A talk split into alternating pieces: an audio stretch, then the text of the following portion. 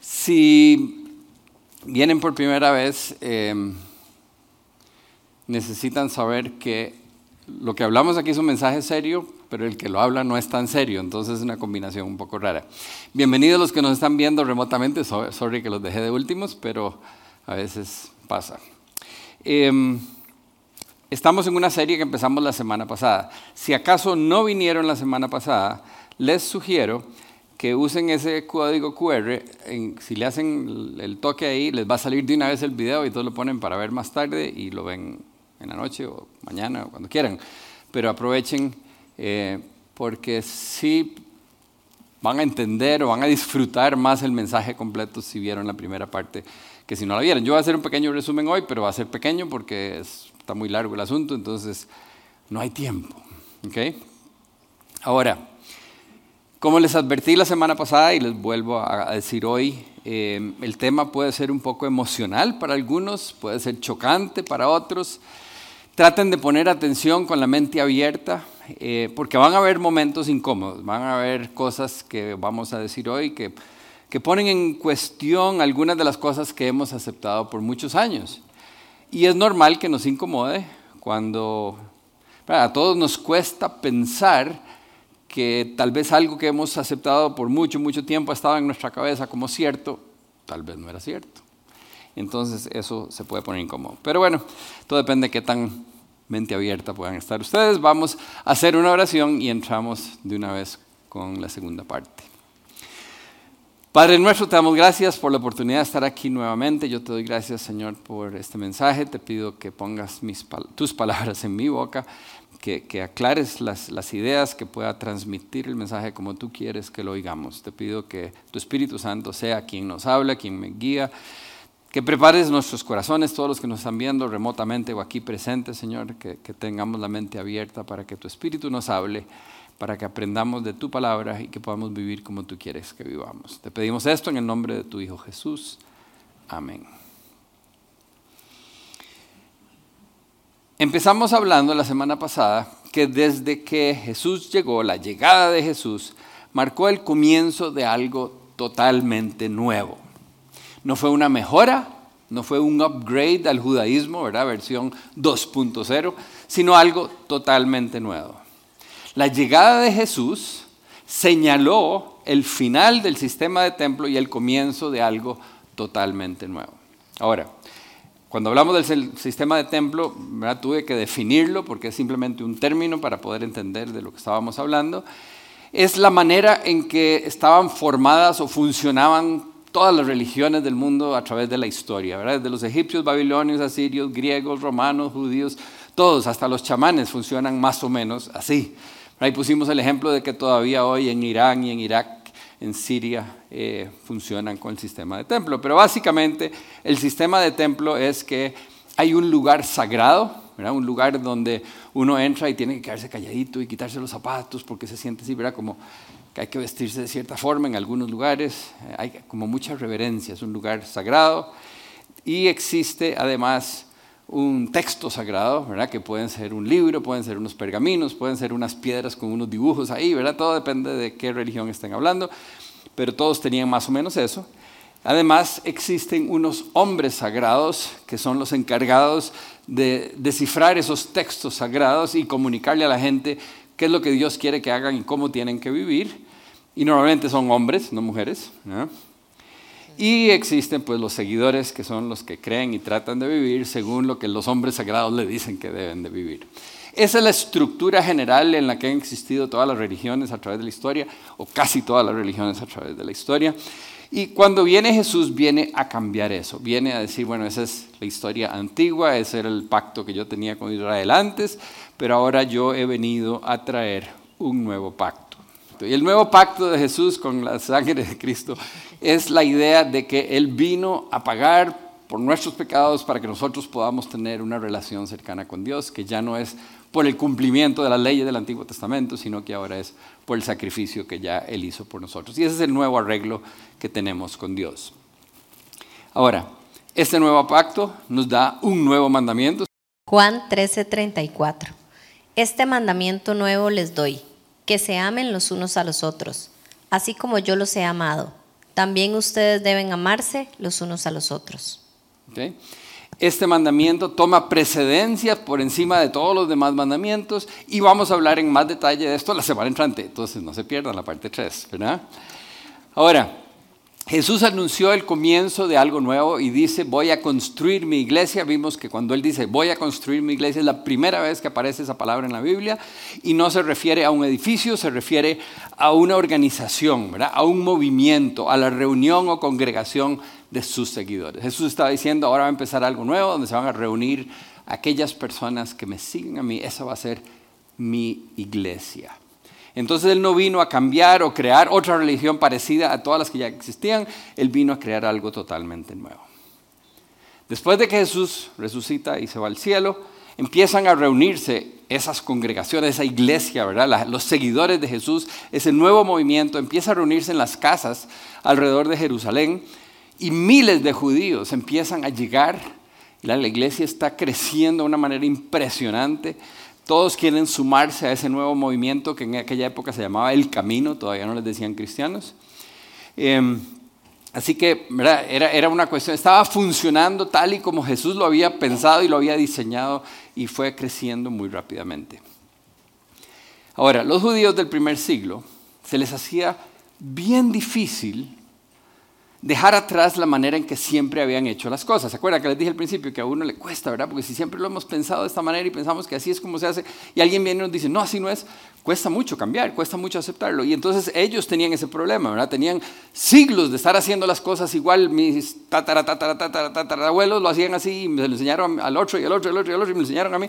Y desde que nací siempre lo hemos hecho así, así es como pensamos las cosas. Y de un momento a otro viene Jesús a cambiar las cosas. Y entonces para esa gente le hacía muy difícil dejar atrás la manera en que siempre habían hecho las cosas y adoptar este nuevo camino de Jesús. No se sentían correcto dejar atrás todas las costumbres y tradiciones religiosas. Obviamente no se sentía cómodo, sentían como que era casi un sacrilegio, era una falta de respeto dejar atrás lo que les habían enseñado desde niños. Y y quiero que lo tengan consciente porque nos pasa a todos, ¿verdad? Eh, nuestra conciencia ha sido formada a través de los años. Si a ustedes en su casa le enseñaron que está malo tirar la basura al piso, ¿verdad? A un adulto no la pueden tirar, ¿verdad? está mal, pero hay otro que creció tirando la basura en cualquier lado y no tiene problema. Pero en nuestra conciencia está tan grabado que, que determina lo que nosotros consideramos correcto o no. Y entonces a esta gente, pues obviamente le costaba muchísimo dejar atrás todas las costumbres, tradiciones religiosas que tenían. Y entonces, al tratar de adoptar el nuevo camino de Jesús, trataron de incorporarlo dentro del sistema de templo al cual estaban ellos acostumbrados. Después de todo, Jesús era el Mesías prometido en el Antiguo Testamento. Entonces lo veían como una extensión del Antiguo Testamento. Y entonces se aferraron al sistema del templo y empezaron a mezclar y revolver las enseñanzas de Jesús con el sistema del templo. Y en eso Dios envía a Pablo, lo envía a rescatar la iglesia que se está empezando a desviar del mensaje original. Me imagino que todos aquí saben quién es San Pablo.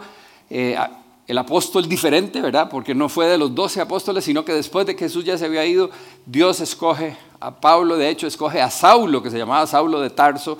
Era un fariseo, un buen fariseo, que perseguía a la iglesia, perseguía a los cristianos porque creía que eran herejes. Era un hombre obstinado, determinado, que estaba dispuesto a destruir el camino de Jesús. En eso Dios le llama la atención, lo pueden leer en el libro de los Hechos, capítulo 9 es buenísimo, si es que si quieren después lo buscan y lo leen, si no se saben la historia.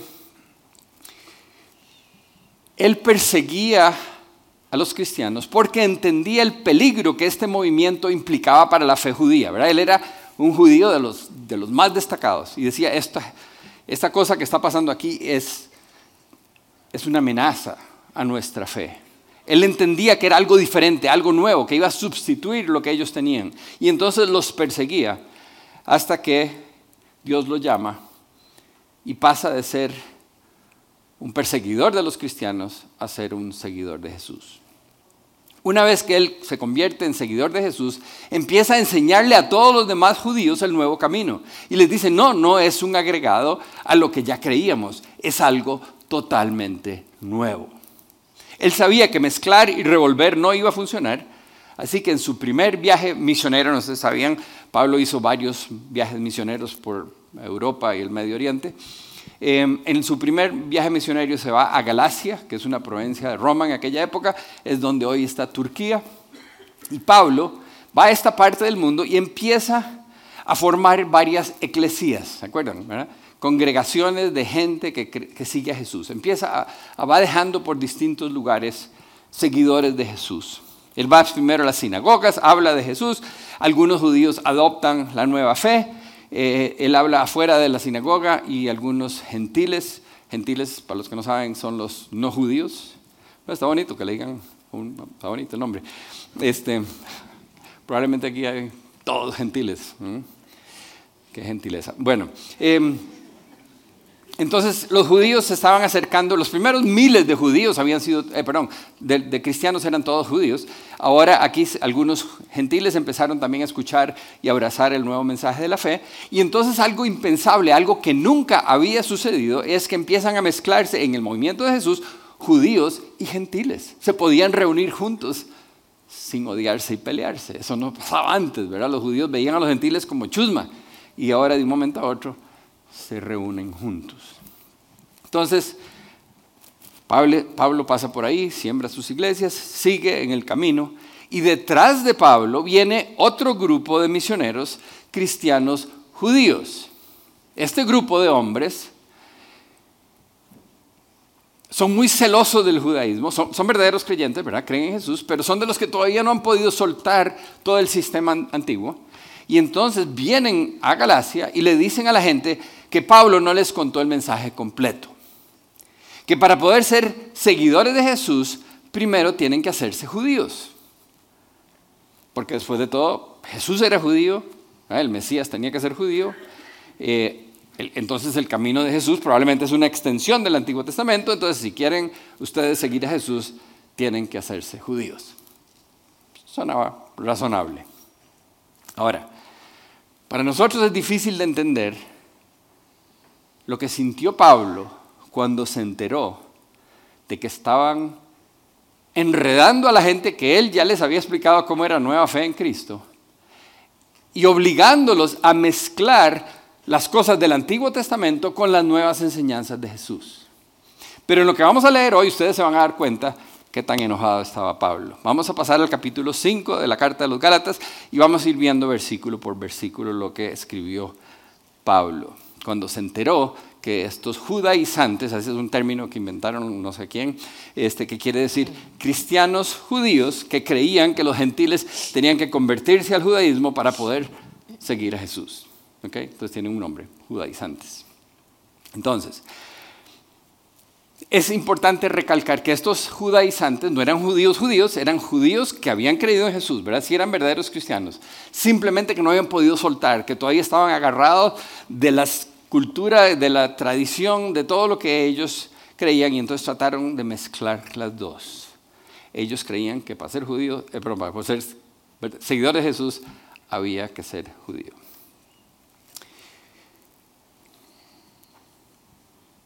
Ahora, antes de que entremos a los versículos, esta idea de que los gentiles tenían que hacerse judíos para poder seguir a Jesús era un poco complicada para los gentiles.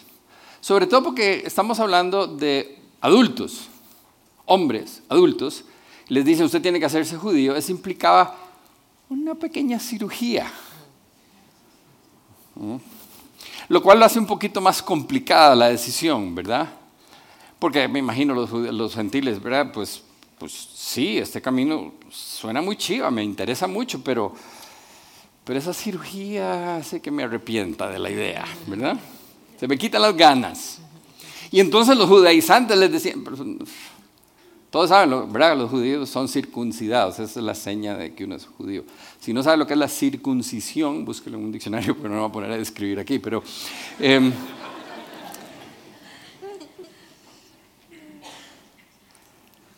Los judaizantes llegaban y les decían, bueno, Pero es que para seguir a Jesús es todo o nada. Si Jesús dio la vida por usted, ¿cómo usted no va a estar dispuesto a una pequeña cirugía?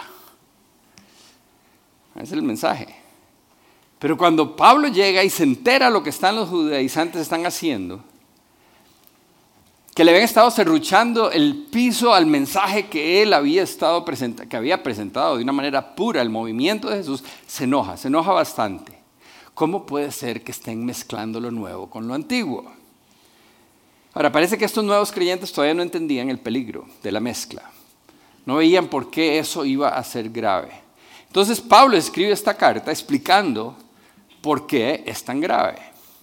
Y si no entendemos que el movimiento de Jesús es algo totalmente nuevo, no una extensión del sistema del templo, vamos a intentar mezclarlos y lo que va a suceder es que el sistema de templo va a corromper, va a diluir, va a echar a perder, va a contaminar el mensaje de Jesús. Y eso todavía sucede hoy. Entonces es importante que estudiemos lo que Pablo está escribiendo aquí, porque tenemos que entender que si Pablo está tan enojado, es porque verdaderamente era muy importante, porque él veía las consecuencias que esta gente no veía y que nosotros en parte estamos viviendo hoy. Entonces, vamos a empezar con Gálatas. Gálatas 5.1. Cristo nos libertó para que vivamos en libertad. Por lo tanto, manténganse firmes y no se sometan nuevamente al yugo de esclavitud. Entonces Pablo escribe que es para que vivamos en libertad que Jesús nos liberó. Y quiero parar un segundo ahí. Quiero hacerles una pregunta bien importante.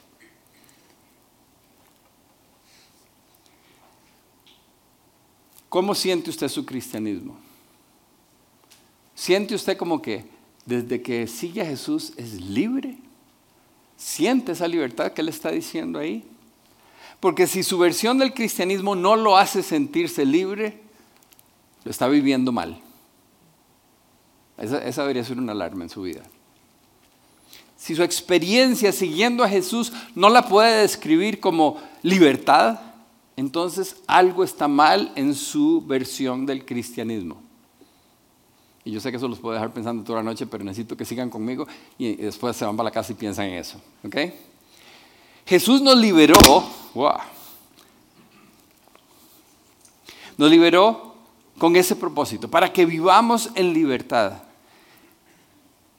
Y entonces dice, mantengámonos firmes, no dejemos que vuelvan a ponernos la carga de la esclavitud. ¿De qué esclavitud está hablando? Sigamos a ver. Gálatas 5.2. Escuchen bien, yo, Pablo, les digo que si se hacen circuncidar, Cristo no les servirá de nada. Escuchen bien, dice. Pongan atención. Le está diciendo, esto que les voy a decir es importante. Si se dejan circuncidar, Jesús no tiene valor para ustedes. Pongan atención a lo que está diciendo. Porque es difícil de considerar una situación en el universo donde Jesús no tiene valor. Lo que está diciendo es, si ustedes se dejan circuncidar, no tiene valor para ustedes. O sea que la venida de Jesús no les ayuda en nada.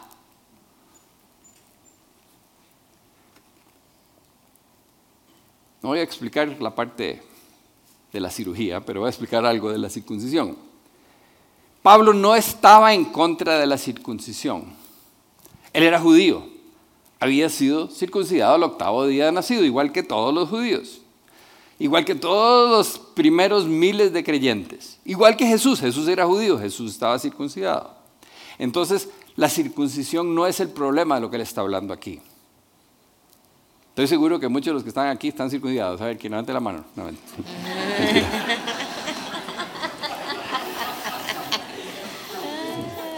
Por dicha que no son muy rápidos, ¿verdad? Porque si no...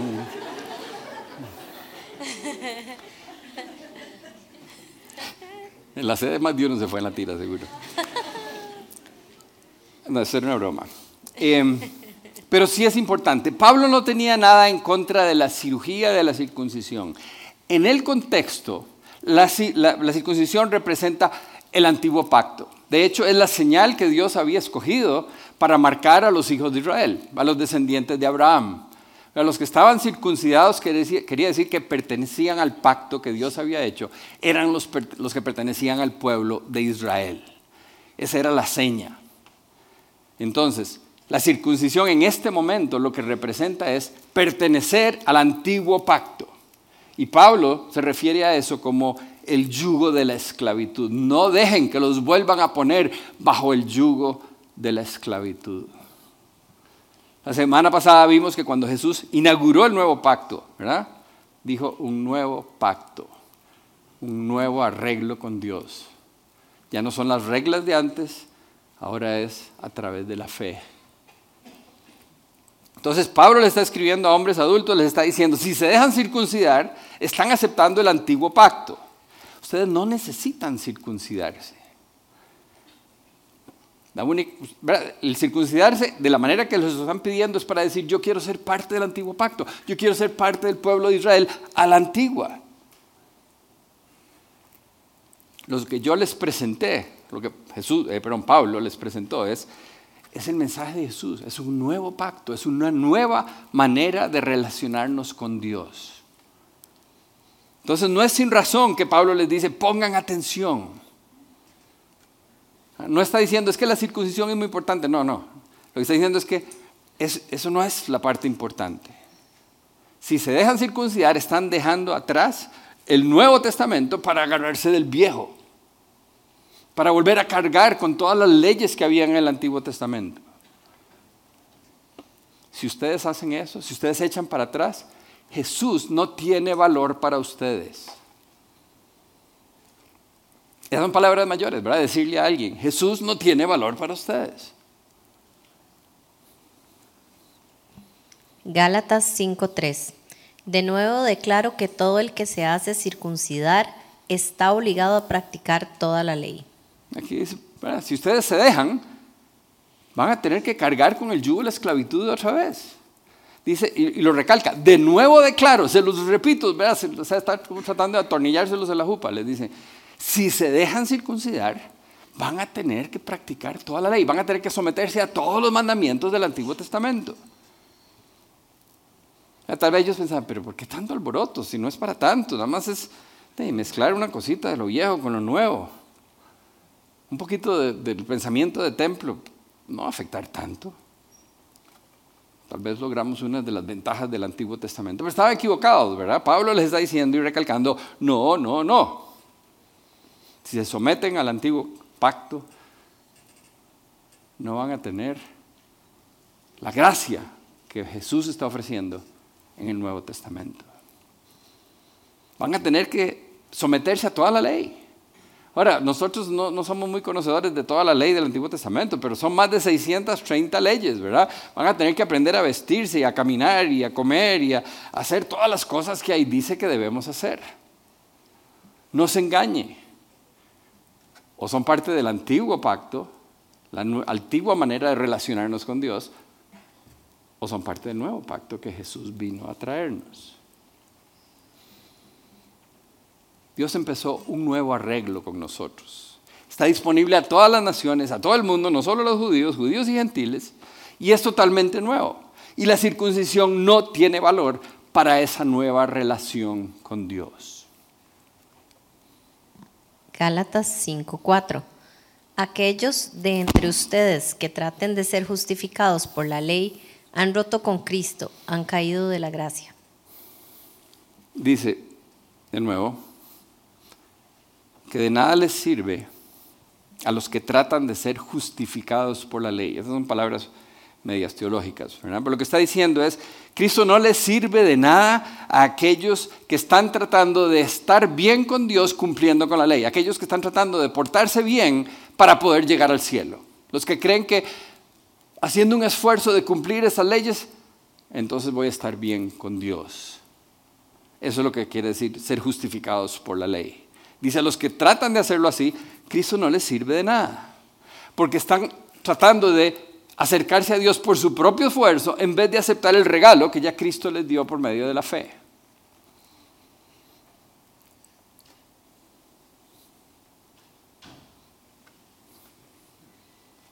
Aún oyendo todo lo que yo les acabo de decir, algunos pero, pero, pero ¿qué tiene malo mezclar un poquitito de lo antiguo?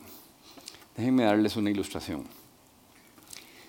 Digamos que alguien aquí viene ateos y está agradecido con nosotros y sabe que yo voy al gimnasio y, es dueño de un gimnasio y entonces me dice, Meja, yo estoy muy agradecido y quiero regalarle la matrícula. Usted puede ir gratis y no tiene que pagar nada. Son, la matrícula son 100 dólares y yo, yo quiero invitarlo gratis. Es un regalo. Pero yo me siento incómodo y entonces le digo, no, gracias, gracias, pero ah, no, pero no puedo aceptar eso. Este, déjame darte 50 por lo menos. Y me dice, no, no, no, yo quiero regalárselo. No, no, me tiene que dar nada. ok, déjame, déjame, darte por lo menos 25.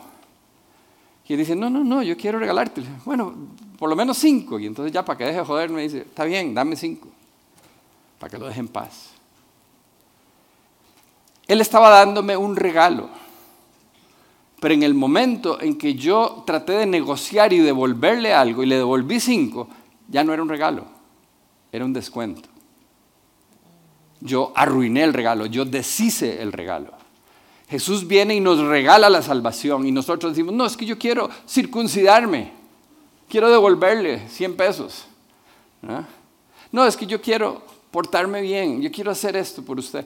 En el momento que empezamos a regatear con Dios, a ofrecerle algo, a tratar de merecernos la aprobación de Dios por medio de nuestros esfuerzos, estamos deshaciendo el regalo y convirtiéndolo en un descuento. Pablo está diciendo, pongan atención, la gracia es el sello que distingue la experiencia cristiana. La gracia es que a pesar de que Dios nos conoce todos, todo lo que hemos hecho, todo lo que hemos pensado en toda nuestra vida, a pesar de eso, nos ama y quiere adoptarnos como hijos a través del sacrificio de su Hijo. Nadie se merece la gracia. No es posible merecerse la gracia. En el momento que tratamos de ganárnosla o merecérnosla, tratando de cumplir cualquier parte de la ley, aunque sean cinco dólares que le damos, ya no es gracia, ya no es un regalo no merecido. Pablo está diciendo, en el momento que empezamos a negociar con Dios, empezamos, pero Dios viste, yo no hice ¿Viste que yo? Y ayer fui y, después yo, yo di plata y yo hice esto y yo el otro, ¿verdad? En el momento que tratamos de merecernos, de ganarnos el favor de Dios, dice ahí, han caído de la gracia, dice Pablo. Suena extremo, sí, pero se va a poner más extremo todavía. Gálatas 5:6 en Cristo Jesús de nada vale estar o no estar circuncidados. Vuelve a la idea. Pablo dice, yo fui circuncidado el octavo día, no sirve de nada. Ustedes pueden ser gentiles, no están circuncidados, tampoco importa. Porque todo eso dejó de importar cuando vino Jesús. Porque hizo algo totalmente nuevo. Pero pongan atención a lo que sigue. Lo que va a decir ahora Pablo está relacionado con lo que hace que la gente reaccione en contra de la iglesia. Lo que hace que mucha gente no quiera estar con cristianos. Nos rechazan porque nosotros no hemos adoptado esto como Cristo quería que lo adoptáramos. Leamos. Lo que vale es la fe que actúa mediante el amor desteñir la otra parte, pues ya la hemos leído, ¿verdad? Pero dice, de nada sirve la ley. No vale nada. Lo que vale, lo único que cuenta, es la fe expresada en amor. ¿Cómo? Lo único que cuenta. Correcto. Ahora tenemos un nuevo trato con Dios. Ninguna de las leyes del Antiguo Testamento nos ayudan a acercarnos a Dios. Lo único que importa, dice Pablo, es nuestra fe expresada en amor. La circuncisión y las demás leyes del Antiguo Testamento representaban el sistema del templo que describimos al principio. Uno siempre estaba preocupado por nuestra relación. Dios, ¿cómo estoy? Sí, yo sé que hice eso, pero perdón, y, no lo vuelvo a hacer. Y, ¿verdad? y estamos siempre preocupados en, Dios, todavía voy para el cielo, ¿verdad? No sé, algunos de ustedes, si después de, después de una noche de viernes, el, el sábado amanecen, ay Dios, se me fue la mano, ¿verdad? Ese, era cuando vivíamos en el sistema del templo, es siempre preocupados cómo está mi, relación con Dios. Una constante preocupación. Y Pablo está diciendo, esos días pasaron. Si usted cree que Jesús es el Mesías, el Hijo único de Dios que murió en la cruz por sus pecados, usted ya ha sido aceptado. Ya tiene las puertas del cielo abiertas, no tiene que seguir todas las noches preocupándose, durmiendo afligido porque, uy, qué torta es que ayer metí las patas. En vez de seguir en eso, debemos de estar concentrados en cómo tratamos a los demás, cómo se expresa mi fe en amor, cómo amamos a aquellos que Dios ama. Gálatas 5, 7, 8. Ustedes estaban corriendo bien. ¿Quién los estorbó para que dejaran de obedecer a la verdad? Tal instigación no puede venir de Dios, que es quien los ha llamado. Ustedes iban bien, le dice a los Gálatas, iban caminando bien. Los gentiles dejaron atrás las cosas paganas, los judíos dejaron atrás las cosas de la ley. ¿Qué pasó? Esos que vinieron a torcer el mensaje no pueden haber venido de parte de Dios. Sigamos. Un poco de levadura fermenta toda la masa. Okay, yo entiendo el, concepto de la levadura, pero nunca he hecho pan, entonces nunca lo he visto cómo funciona. Pero les puedo dar un par de ejemplos que sí he visto y sí funciona igual. Em, si ustedes hacen un pichel de jugo de naranja, me encanta el jugo de naranja, yo tomo todas las mañanas, pero si usted no tiene cuidado y una naranja está un poquito mala, le echa a perder todo el jugo. ¿Mm? O si hacen un omelé, ustedes hacen un omelé, agarran una docena de huevos y empiezan a hacerlo, y había un huevo malo, le echa a perder todo el omelé. Lo que está diciendo aquí Pablo es que un poquitito del sistema de templo, un poquitito de legalismo, un poquitito, de volver atrás, de preocuparme si estoy siendo aceptado por Dios, de tratar de complacerlo o de negociar con Él, lo echa a perder todo. Solo se requiere un poquitito de la cosa equivocada para echar a perder todo lo bueno.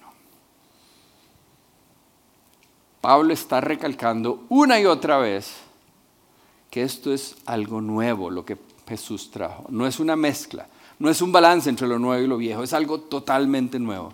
Y yo espero que con las palabras de Pablo ustedes se estén dando cuenta la emoción que le está poniendo. Él está enojado, sumamente enojado por esa mezcla que vinieron a meterles los judaizantes. Sigamos. Gálatas 5:12. Ojalá que esos instigadores acabaran por mutilarse del todo.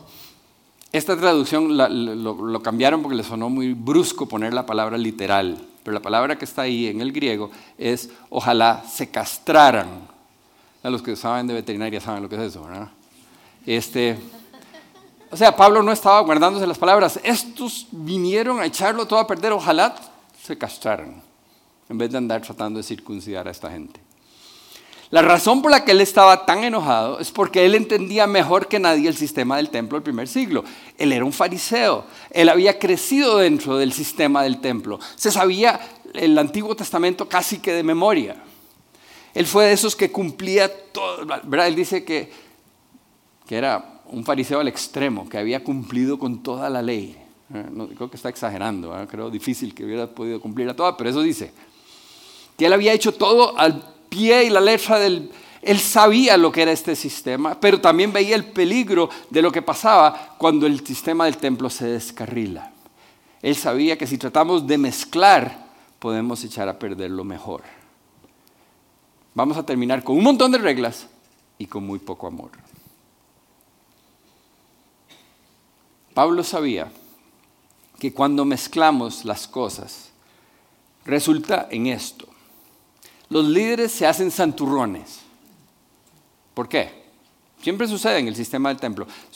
Vayan y estudian cómo era en Egipto y cómo era entre los árabes y entre, todas las religiones que tenía el sistema de templo, incluyendo a los judíos. Los líderes se hacen santurrones porque a ellos les toca interpretar el texto. De manera que ellos siempre quedan encima de la ley. Y usted, salado. No, lo siento mucho, no cumplió, no lo logró, no fue suficiente, no le está haciendo bien, pero si trae un poquito de plata al templo y, ¿verdad? y hace unos ciertos sacrificios y un proceso correcto, el líder dice yo me encargo de arreglar su situación con Dios. De diferentes maneras, según la religión. Pero el líder piensa, yo estoy bien. Y si empieza a darse cuenta que no está bien, actúa como un santurrón, porque no puede dejar que nadie se dé cuenta que no está bien, porque entonces le quitan el puesto, ¿verdad? lo echan. Entonces, este sistema hace que los líderes se hagan santurrones y que los seguidores se hagan hipócritas. Porque como no podemos cumplir con las leyes del sistema, entonces tenemos que bajarles el volumen, ¿verdad? Suavizarlas, bajarle el tono al asunto. No, yo, yo creo que eso no es lo que significa. Ah, sí, pero eso no aplica para mi caso, es que mi, mi caso es distinto. Ah, pues eso era para otra época, ¿verdad? Sí, pero si mi conciencia no me molesta, debe estar bien. Y ahí vemos cómo hacemos para interpretar el texto de una manera, bajar los estándares. Y cuando bajamos los estándares, los líderes se hacen centurrones, los seguidores se hacen hipócritas. Y para lograr esto tuvieron que manipular los textos. Y eso ha sucedido a través de la historia.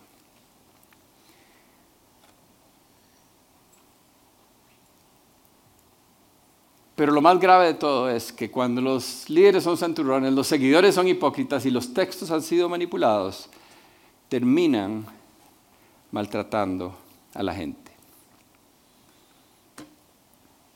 ¿Alguna vez han sido maltratados en la comunidad de Jesús, en la, en eclesia? Normalmente, cuando alguien se siente que fue maltratado por la iglesia o por un cristiano, fue porque alguien puso una regla, una ley por encima del amor.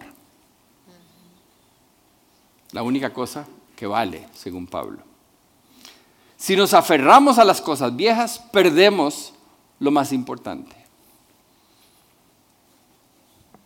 Gálatas 5:13 les hablo así, hermanos, porque ustedes han sido llamados a ser libres, pero no se valgan de esa libertad para dar rienda suelta a sus pasiones. Más bien, sírvanse unos a otros con amor. Ahora, vuelve a mencionar de que somos llamados a ser libres, pero, pero Jesús no vino a quitar la ley para que hagamos lo que nos da la gana, ¿verdad? Eso, eso no es amor. ¿verdad? Es que tal vez algunos están pensando, pues está quitando toda la ley, vamos a hacer lo que nos da la gana. No, Pablo lo está cambiando y está diciendo, no, la regla es amar, amar al prójimo como a ti mismo, amar a Dios sobre todas las cosas. Si vivimos de esa manera, eso cubre toda la ley, pero de una manera más difícil, pero con el poder del Espíritu Santo. Bueno, no me quiero meter en todo eso ahora, ¿verdad? Hacer lo que nos da la gana, eso no es amor. Y tampoco es un juego, porque a veces los cristianos ven esto como un jueguito con Dios, ¿verdad? Este, todos los cristianos, evangélicos, católicos, lo que usted quiera, ¿verdad? Em, a veces los evangélicos, y lo he oído muchas veces, piensan, sí, pero si peco y me confieso, entonces Dios me perdona y Dios se olvida de mis pecados, entonces de ahí puedo, hacer lo que quiero hacer. Otros dicen, no, no, pero por si es por la fe, entonces no importa lo que hago, entonces estoy pura vida, puedo hacer lo que quiero. Y los del lado católico, yo me acuerdo porque yo estuve ahí, ¿verdad? Y me jalaba una torta y iba a confesarme, confesaba y era como, ¿verdad? Eché la ropa sucia a la lavadora y sale limpia y voy de vuelta para el barrial, ¿verdad? Y entonces uno sentía como que puede hacer lo que quiere porque ¿verdad? Cada, cada denominación o cada agrupación cristiana tiene una versión distinta de cómo hacer para lavarme la vaina y poder seguir haciendo lo que me da la gana. Pero para eso lo que estamos haciendo es tergiversando el texto, diluyendo la ley, bajando, ¿verdad? En vez de sometiéndonos a lo que Dios nos está pidiendo. Jesús vino a darnos libertad, pero no libertad para seguir haciendo lo mismo, sino libertad, dice, para servirnos los unos a los otros con amor. Y sigue. Pásalo ahí porque se me quedó. Gálatas 5:14. En efecto, toda la ley se resume en un solo mandamiento. Ama a tu prójimo como a ti mismo. En efecto, otra versión dice, porque toda, la otra dice, pues toda. Toda la ley, los 630 y pico de leyes, se resumen en un solo mandamiento. ama al prójimo como a ti mismo. Cuando le habían hecho la pregunta a Jesús, ¿se acuerdan? Él da a entender que lo que tenemos que hacer es amar a Dios y al prójimo y lo demás son detalles. Y, y una gran parte de cómo amamos a Dios es amando al prójimo. Y por eso, en lo que vimos hace un ratito, Pablo dice,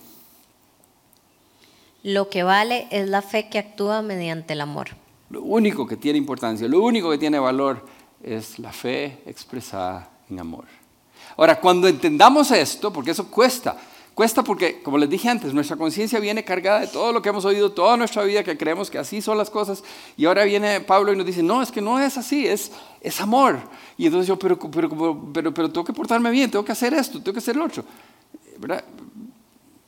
Y, nos cuesta mucho soltar ciertas cosas.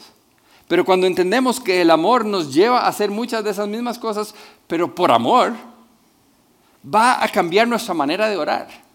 Va a cambiar nuestra manera de ver el pecado. Es que lo vemos equivocado. Va a cambiar nuestra, nuestra experiencia religiosa como cristianos. Vamos a sentir esa libertad de la que Pablo está hablando. Y cuando entendamos esto correctamente, vamos a tratar mejor a los demás. Yo sé que suena como extremo. Si les suena como extremo, es que están poniendo atención. Si se siente como que "Ah, algo está mal en esto, o le falta un poco de estructura, se está sintiendo como se sintieron los judíos en el primer siglo. Pero quiero que se imaginen por un momento. A ver, y quiero que todos se despierten porque hay algunos que ya están cayendo. Yo sé que está un poco larga la charla. Este, entonces, wake up un momento para que pongan atención. Traten de imaginarse algo que les voy a pedir. Imagínense cómo serían nuestras comunidades cristianas o cómo sería nuestro país si todos los cristianos, cristianos perdón, decidiéramos que lo único que importa es mi fe en Jesús manifestada en amor. ¿Cómo cambiaría? ¿Cómo sería? Ya no nos vamos a evaluar que si estoy yendo a la iglesia todos los domingos, o que si estoy donando, o que si estoy leyendo la Biblia, o que si estoy en estudio. ¿verdad? Ya no me voy a evaluar con una medida de santidad que yo inventé, sino que me voy a evaluar viendo con los ojos de Dios cómo amo a los demás. ¿Cómo sería? Si alguno de ustedes ha tenido una mala experiencia con la iglesia, no ha sido porque la iglesia cree en Jesús. Esa no es la causa de la mala experiencia. ¿A que no? Usted no rechaza a la iglesia o a los cristianos porque creen en Jesús. Es por la manera en que lo han tratado o la manera en que han tratado a alguien que usted conoce. Es porque no han amado como Jesús nos pide que amemos. Y entonces quiero que sigan imaginándose. ¿Cómo sería esta semana? Una semana, siete días. Si en cada interacción, cada conversación, cada tentación nos hiciéramos esta pregunta. ¿Qué requiere el amor de mí? ¿Cómo debería de actuar en esta situación pensando en amar como Dios me pide que ame? Alguien tiene que decírselo. Ay, yo no quiero decírselo que se lo diga a ella, porque si el que se lo diga se va a meter en un problema. Pero ¿qué requiere el amor de mí? Eso es legal, es legal. Bueno, no es muy ilegal. Pero ¿qué requiere el amor de mí? Realmente la gente así no me gusta. Yo no me siento cómodo con esa gente. Pero ¿qué requiere el amor de mí? Cambiaría su vida. Cambiaría mi vida. Si nosotros vivimos de esa manera, nuestra vida cambia y la vida de cualquier persona que se cruza con nuestra vida. Y esto no es algo nuevo. Esto es lo que Jesús enseñó. Esto es la manera en que los primeros cristianos estaban viviendo, los que le hicieron caso a Pablo antes de que los enredaran. Y así debió haber sido y así debería ser todavía. Pero a través de los años hemos ido mezclando. Pero la idea es que no nos quedemos así, que vamos a cambiar, porque lo único que vale es la fe expresada en amor. Y entonces quiero dejarlos con una, un reto para esta semana, para que vengan de hoy en ocho a decirme, ¡eh, pura vida! No.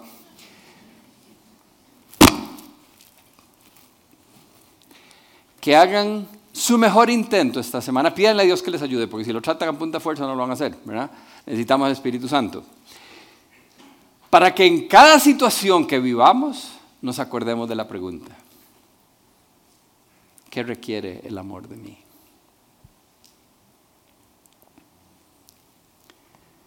Debbie me pidió que les contara. Hoy, eh, bueno, por alguna razón se me borró todo el trabajo que había hecho ayer, de lo que iba a decir hoy. Y ya no me queda mucho tiempo. Y entonces estaba desesperado, verdaderamente, Dios, que está tratando de decirme, ¿qué hago? No alcanza el tiempo, ¿qué voy a hacer? Y además de que estaba todo desesperado, resulta que mi hija, que está en una casita que está a la par, decidió entrar con los dos chiquitos a la casa. Entonces había uno gritando y el otro llorando. Y entonces yo estaba pensando en mi cabeza, hoy es martes, ellos saben que martes no tiene que haber nadie en la casa para que no me estorben, para yo poder pensar, y iba enojado hacia afuera.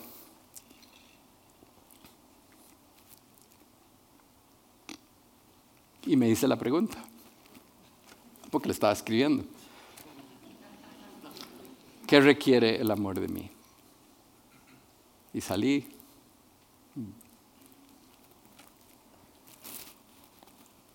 Y vi a mi hija chineando el huila y el otro pegando gritos.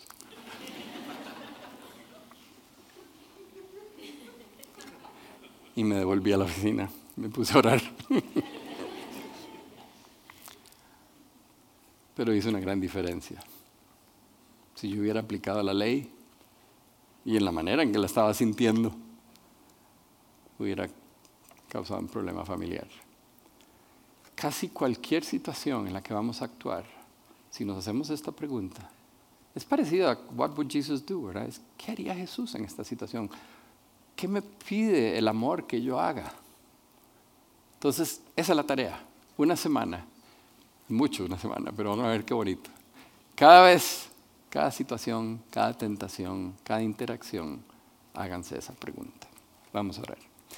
Padre nuestro, te damos gracias por esta noche, por lo que pudimos absorber de este montón de información, de esta carta de Pablo, donde está llamándole la atención a los Gálatas que no vuelvan atrás, que no vivan por la ley, sino por la gracia. Y te pido, Señor, que nos ayudes a nosotros a entender y aplicar y a vivir, porque lo único que vale es nuestra fe expresada en amor. Te pido que nos ayudes, que tu Espíritu Santo nos guíe, que nos dé la fuerza, que nos llene de tu amor, Señor, para poder amar como tú nos amaste a nosotros primero. Te damos gracias en el nombre de tu Hijo Jesús. Amén. Y espero verlos la semana entrante para la parte 3.